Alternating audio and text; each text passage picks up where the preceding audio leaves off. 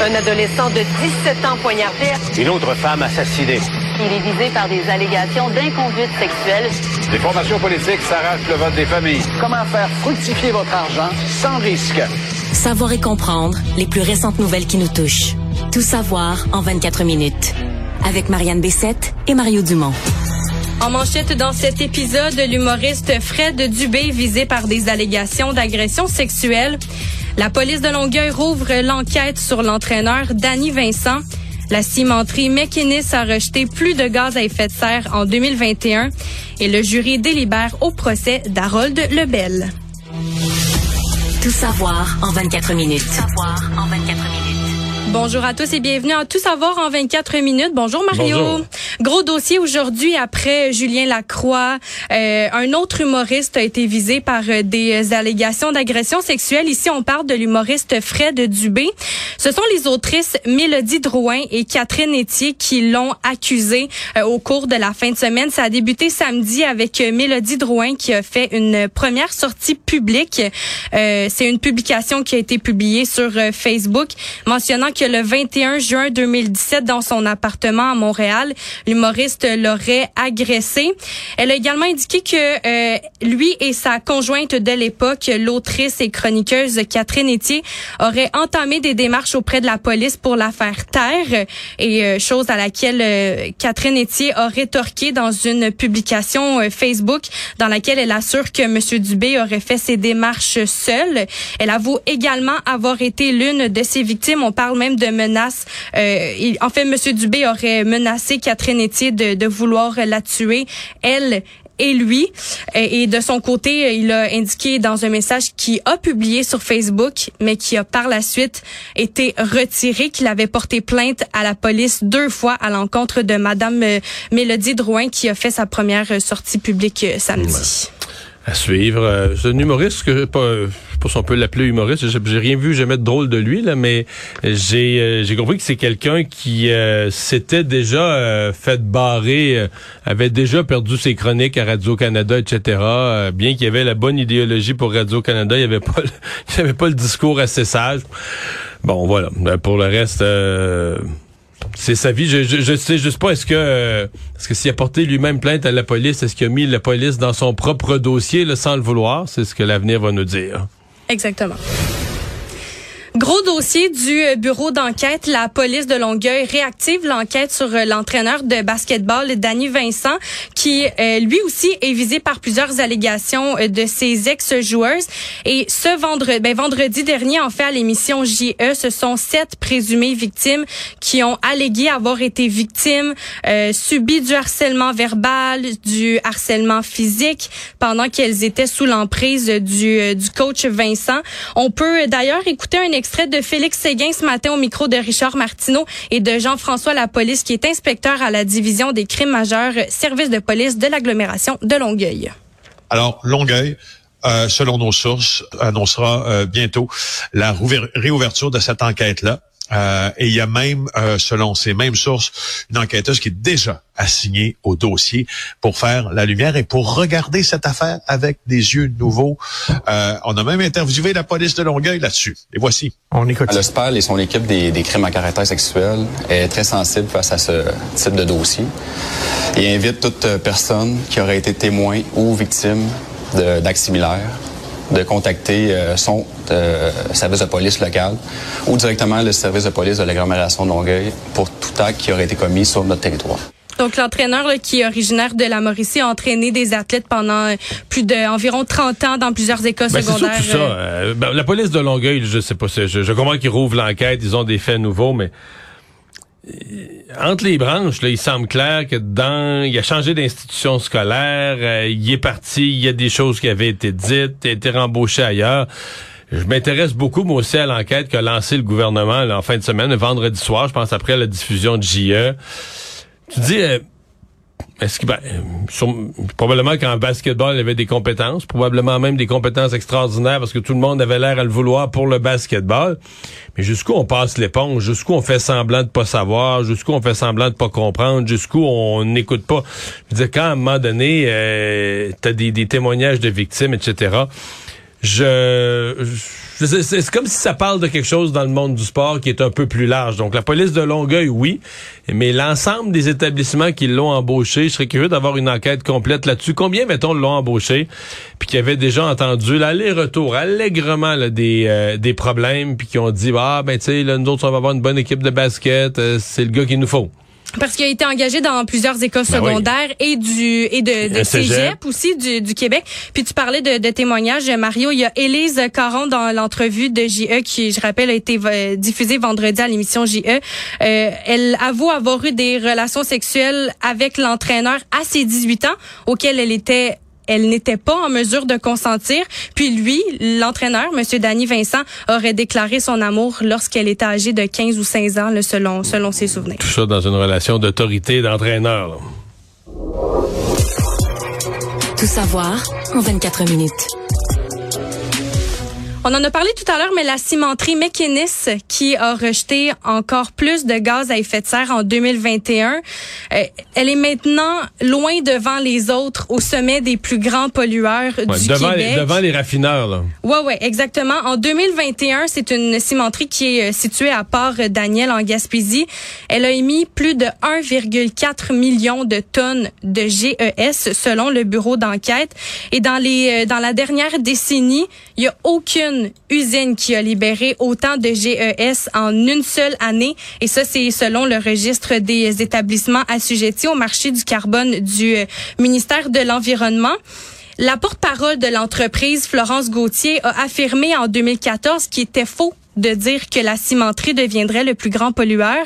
Puis aujourd'hui, elle se retrouve en tête de liste, du moins euh, pour euh, pour euh, la pollution, les émissions de, gaz à effet de serre. Ouais, mais c'était c'était prévisible, mais c'est juste que bon, il, fallait il fallait relancer la Gaspésie. les gouvernements ont promis ça, et même à la dernière élection, c'était c'était drôle de voir des partis, mettons Gabriel Nadeau-Dubois passe dans la Gaspésie, passe dans la baie des Chaleurs. Quand on lui pose la question, mais là, vous, vous voulez réduire les émissions de gaz à effet de serre de 55 si vous voulez réduire de 55 il faut tout couper, là. C'est pas dur. Et là, euh, ah ben non, mais ça, la cimenterie, là, on la garderait, on essaierait de changer les processus, les procédés. Qui va payer pour ça? Est-ce que c'est les contribuables qui vont payer pour complètement changer les procédés de production? Dire, il y a, il y a, à mon avis, une grosse, grosse, grosse hypocrisie de tous les partis politiques avec ça. Mais bon, à la fin, on veut que la Gaspésie ait euh, une entreprise qui, euh, euh, qui la fait vivre. Et puis euh, là, c'est la cimenterie à Port-Daniel. Ça a redonné des valeurs aux maisons. Ça a tout relancé le secteur, euh, la partie est de la baie des où c'était, depuis la fermeture de la Gaspésia, c'était vraiment tranquille. Mais en termes d'émissions, on se comprend. Et on le savait, là, on l'a fait en toute connaissance de cause. Ce qui est un peu choquant, c'est qu'on crie aux voitures électriques et tout ça, mais c'est plusieurs dizaines de milliers. Je veux dire, une cimenterie, c'est plusieurs dizaines, là, des dizaines et des dizaines de milliers de voitures euh, en équivalent là, annuel sur la route. C'est ça, c'est 200 000 tonnes chaque année que la cimenterie McInnes euh, euh, pro- produit. Puis la cimenterie, elle pouvait elle croyait en fait rouler à plein régime en 2023, donc en ce moment, et, et ça, ça a été, ça a été démenti. Là, ils croient euh, que ça va être fait pour euh, pour 2027, mais présentement, au moment où on se parle euh, en 2022, la cimenterie McInnes n'est pas roule pas à son plein régime du moins. Non. Et maintenant, elle appartient des intérêts brésiliens, la cerise sur le Sunday. Harold Lebel, euh, qui euh, maintenant, en fait, le, le jury délibère euh, au, euh, au procès. Son sort est désormais entre les mains du jury qui a débuté ses euh, délibérations en fin d'après-midi lundi. Ouais, un petit peu plus tard que prévu, il y a eu une surprise ce matin. là. hein? Oui, exactement. Ben là, on a appris que la plaignante allait participer à un documentaire. Euh, Et, et à cause de ça, la défense, quand même, une procédure assez rare. On- tout le monde s'était quitté mercredi soir, il avait con- congé euh, jeudi, vendredi. On se disait bon, on vient lundi matin, le jury va recevoir les directives du juge, puis ils vont se, ils vont se réunir, ils vont se renfermer, comme on dit. Et là, oups, ce matin, euh, surprise, la plaignante est ramenée à la barre par la défense. Exactement. Et présentement, là, c'est 12 des 14 membres du jury qui, euh, initialement sélectionnés, ont été séquestrés pour euh, se pencher sur euh, sur la preuve qui leur a été présentée au cours des dernières semaines. On rappelle que Harold Lebel est accusé d'agression sexuelle par une femme qui était en visite chez lui à l'automne 2017. Il y avait un ami qui se trouvait avec avec eux à ce moment-là et ce serait plus tard dans la soirée qu'un un baiser qui est consentant selon l'accusé et non consentant selon la plaignante qui aurait été euh, commis au cours de la, au cours de la soirée. Ben, on va voir euh, ce que le jury. Je pense pas qu'on ait de verdict aujourd'hui, mais c'est quand même. Euh, contrairement à des fois des procès très techniques, où tu dis le jury a eu là, plein, plein, plein de spécialistes qui sont venus.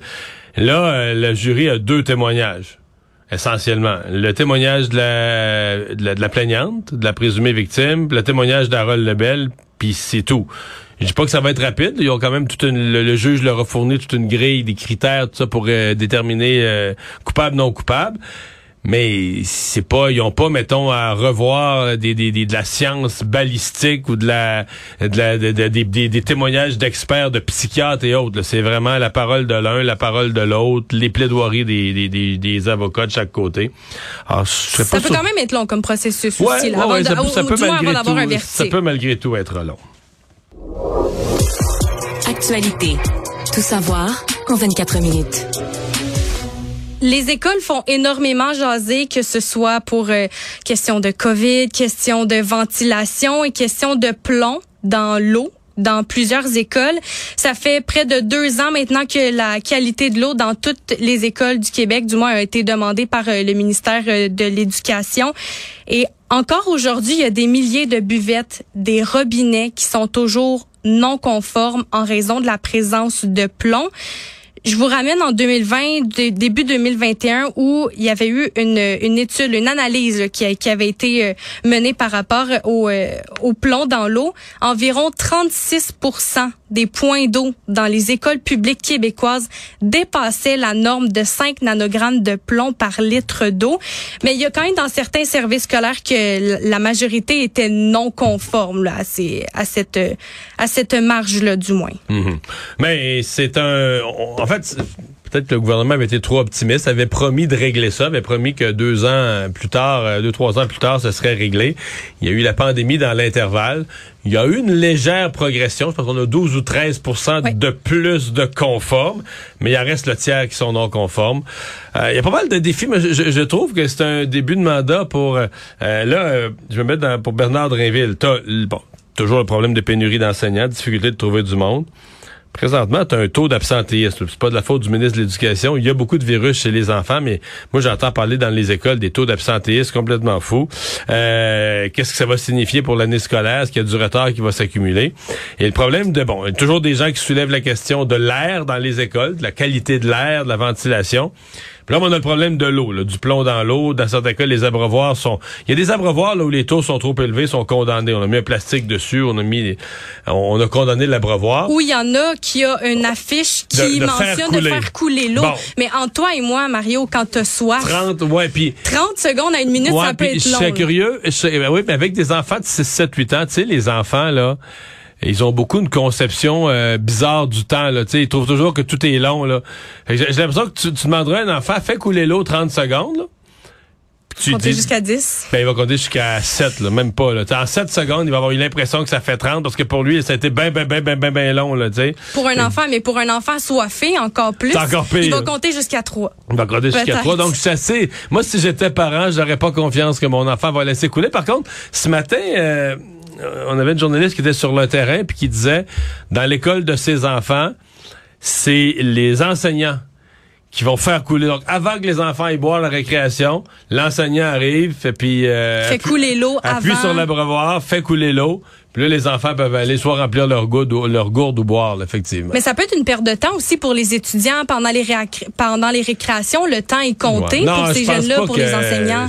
Ben, je suppose que parce que le 30, le 30 secondes, je suppose qu'une fois que t'es en journée, que l'abreuvoir a coulé souvent, c'est plus vrai, là, tu sais. Mais il reste que tu dis, OK, c'est quoi le, la plomberie est tellement vieille que tu dis, ah, mais le si l'eau a coulé, c'est moins pire.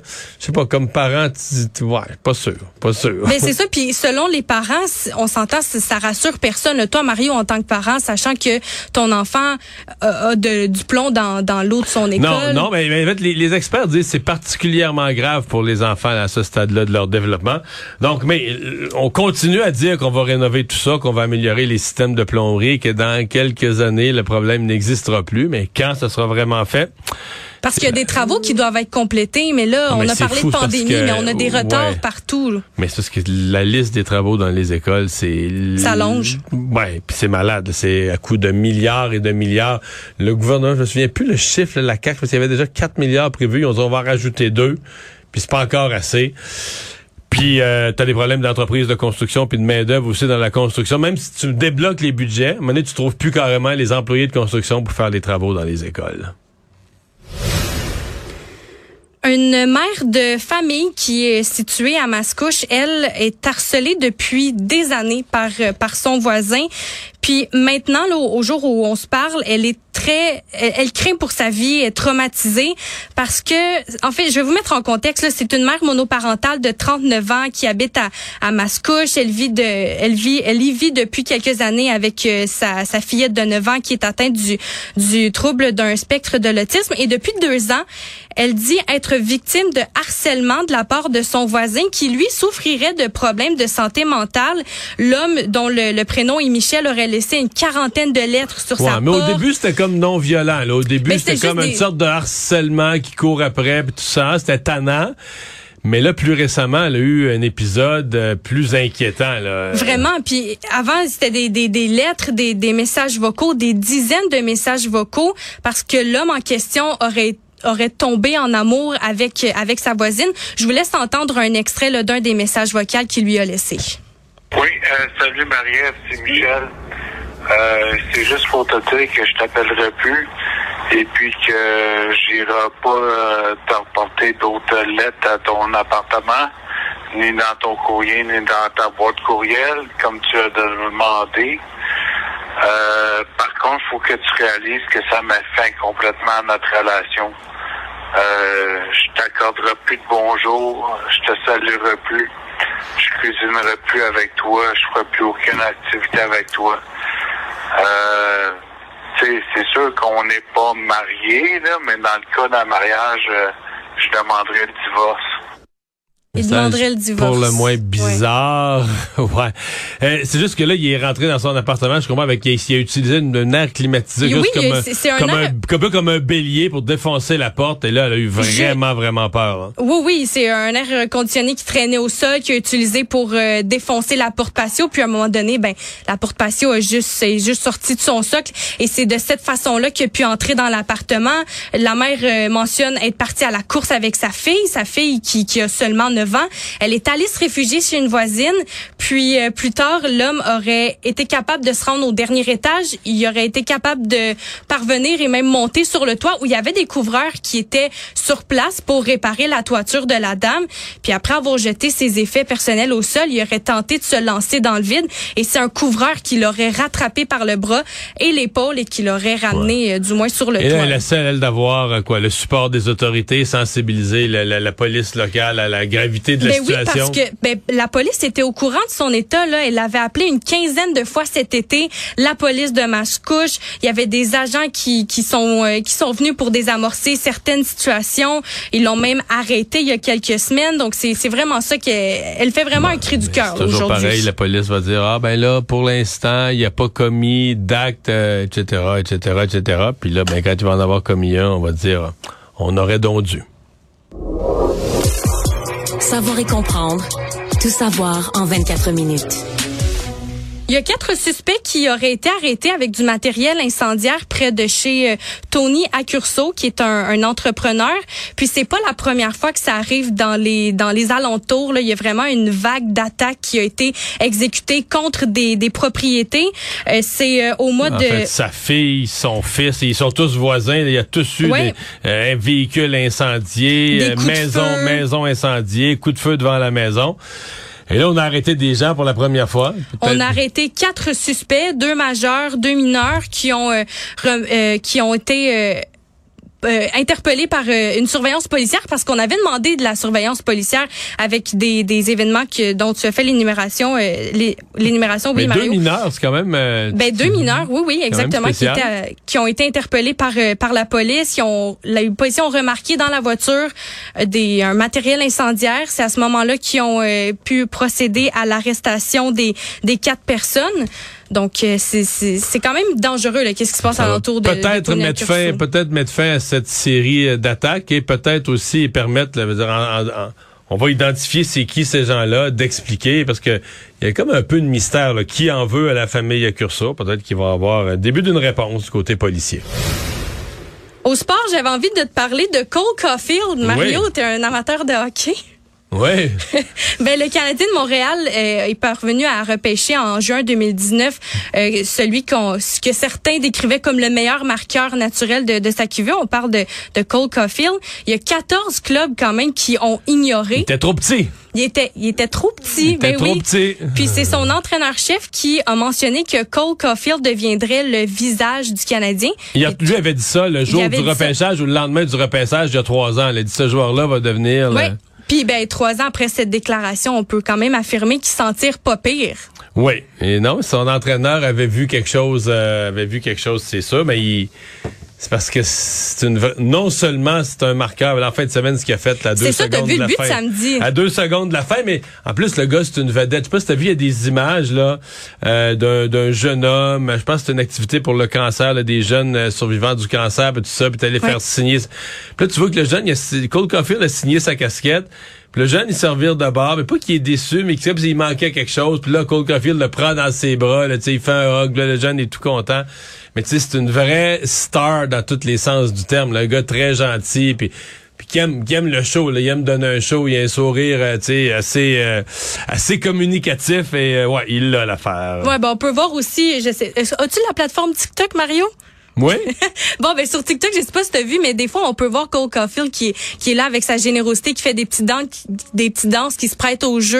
euh, Ah vraiment, fait. il, est- il est très. Mais Moi, je suis surtout sur TikTok investi. pour les recettes. Les, ah oui, les recettes de quoi? Mais de toutes sortes d'affaires. De toutes sortes. T'as- Mais mais c'est plus des, des techniques, là. Des te- regardes- ah ouais? Ouais, il y a plein de monde sur TikTok qui ont toutes sortes d'idées pour faire toutes sortes de. Fait que des fois, t'arrives à Marie-Claude puis tu dis, hey, j'ai vu Non, ça sur j'arrive pas à TikTok. Marie-Claude, je le fais. Tu le fais? Ouais. Ah ben, Colin. Le monde. Au Qatar, le coup d'envoi a été donné après des, euh, des mois d'attente, de préparation pour cette Coupe du Monde 2022. La première qui est tenue dans un pays arabe, ça a été lancé dimanche soir par un match entre le Qatar et l'Équateur. Puis le tournoi s'amorce quand même dans un contexte où euh, le Qatar est dénoncé pour le non-respect des droits de l'homme, pour ses lois qui visent à emprisonner les homosexuels et pour les milliers de décès présumés chez les travailleurs migrants et aussi reliés à la construction de diverses infrastructures nécessaires à la présentation de l'événement qui euh, animera Doha pour euh, pour le prochain mois. Et il y a quand même des personnes qui ont refusé leur présence, notamment Dua Lipa qui a refusé de, participer à cause de toutes les controverses qui ont qui ont laissé des traces. Ouais. Ben, c'est politique de A à Z. Hein. Euh, Aujourd'hui, il y avait un match entre l'Iran et le Royaume-Uni. Les joueurs iraniens qui n'ont pas chanté l'hymne national. Donc, il y a de la politique avec le Qatar. Il y a de la dénonciation du Qatar. L'Iran dénonce son gouvernement. Je veux dire, on se rend... Il me semble qu'on s'est... Ben, non, pas vrai. Des Olympiques aussi. Mais il me semble qu'on a rarement, en façon aussi concentrée, vu autant de démonstrations politiques dans le sport. D'abord, la Coupe du Monde est une grosse démonstration de force du Qatar qui veut se présenter comme un pays majeur, un pays riche qui a fait compter, qui a fait construire sept stades euh, climatisés en plein désert euh, parce qu'il ferait trop chaud pour jouer. là. le pays est désertique, il est trop chaud. Mais c'est puis là ben, les, les équipes font de la politique et là la FIFA honte à la FIFA. Les capitaines des équipes devaient porter le brassard là, de solidarité envers la communauté euh, LGBTQ+. LGBTQ+. Mais évidemment, c'était un peu...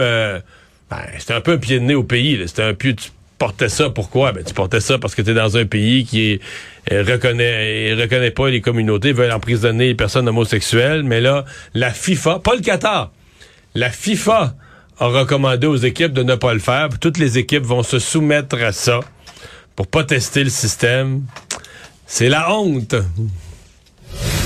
Avant de se quitter, Mario, la résidence, ben en fait, es-tu à la recherche d'une maison? Non, pas vraiment. Une petite maison de 2,7 millions? Ça te tente pas? C'est la maison de qui? C'est la résidence, la, la, résidence, oui, de la fille du trafiquant de drogue, Alain Charon, qui est mise en vente pour 2,7 millions. Elle se trouve du côté de Shawinigan, le long de la rivière Saint-Maurice, quand même un, un, un beau petit coin une luxueuse résidence 2,7 millions, 28 pièces qui est quand même construite avec des matériaux luxueux. Là, on, on, parle de plancher de marbre, des escaliers en rond. Tu iras voir ça dans le journal de Montréal. 28 pièces. Tu vois, ce matin, je faisais à LCN un reportage sur la résidence du premier ministre, le 24 rue Sussex, le 24 Sussex, c'est ça? Et c'est 34 pièces. Ah! Fait que quand même, euh, une résidence, la, la fille d'un Hells qui a une résidence seulement 6 pièces. Faut quand même penser que la 24 Sussex, il y a des pièces de réception là, pour faire des, des, événements internationaux. Fait que, quand même. Résumer l'actualité en 24 minutes, c'est mission accomplie.